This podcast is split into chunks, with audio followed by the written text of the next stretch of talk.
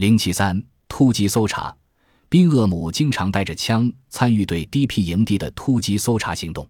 这些营地里分别居住着乌克兰人、匈牙利人、波兰人、比利时人、捷克人、保加利亚人和其他外国流亡者。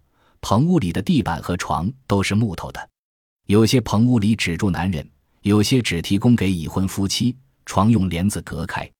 突击搜查者常常乘坐卡车和吉普车，在深夜十一点三十分左右出发，午夜时分到达营地附近，然后熄灭车灯。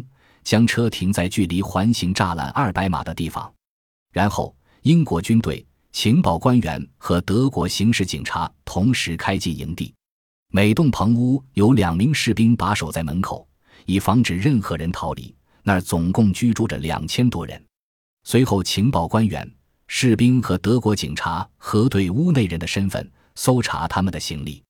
他们的目的是搜捕危及安全的嫌疑犯。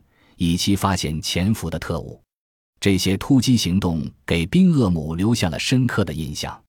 他在日记中描述了其中的一次：宾厄姆的搜查小组一进屋，便命令所有的人立即起床。受到惊动的人们困惑不解地坐了起来。他们穿着短裤、衬衣，有些男人戴着睡帽。这种时候容易看出破绽。桌子上搁着吃剩的饭菜。地上横七竖八的躺着树枝箱子，里面放着一些个人物品，几双鞋，一堆难以形容的破旧衣服，以及一些零零碎碎的东西。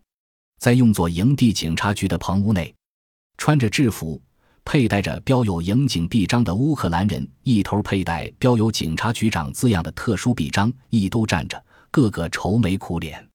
两名情报官员则在一旁等候着。终于，嫌疑犯被带进来了。通常是一个一个的，有两名士兵持着上了刺刀的枪押进门的。